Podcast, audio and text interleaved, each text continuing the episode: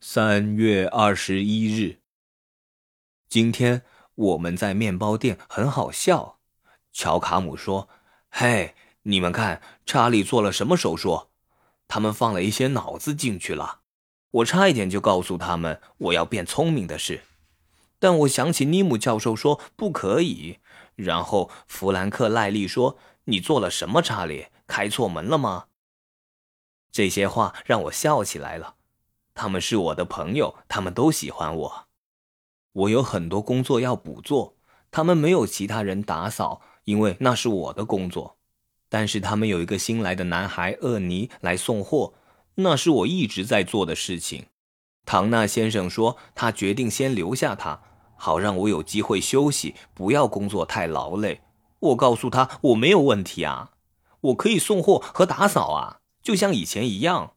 但唐纳先生说我们要留下男孩。我说那我要做什么？唐纳先生拍拍我肩膀说：“查理啊，你多大年纪了？”我说：“三十二了，下次生日就三十三了。”那你在这里多久了？我说我不知道。他说：“你十七年前来到这里，你已经安息的赫尔曼叔叔是我最好的朋友。”他带你来这里是要我让你在这里工作，并且照顾你。两年后他死去后，你的母亲把你送去了沃伦之家。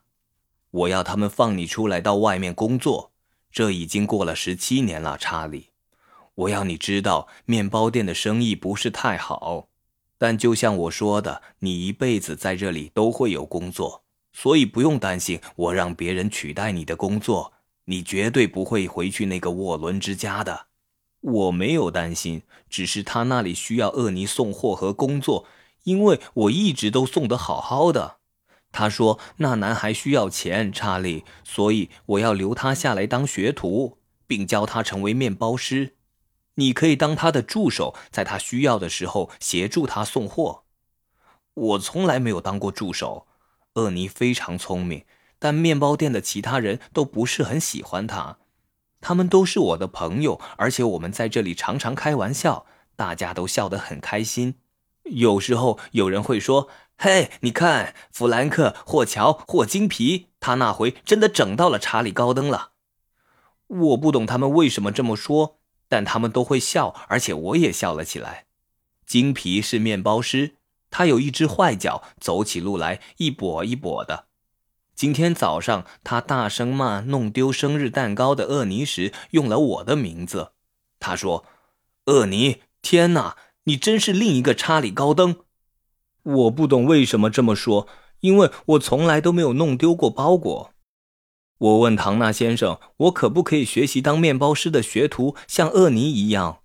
我告诉他：“如果他给我机会，我能够学会。”唐纳很好笑的看了我很久。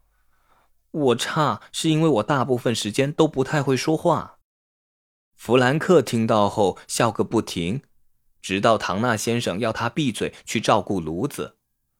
然后唐纳先生说：“查理，这件事需要一些时间。面包师的工作很重要，也很复杂。你不应该担心这类的事情。我希望我可以告诉他和其他人我做的是什么手术。我希望那真的会有用。”这样我就会变聪明，和每个人一样了。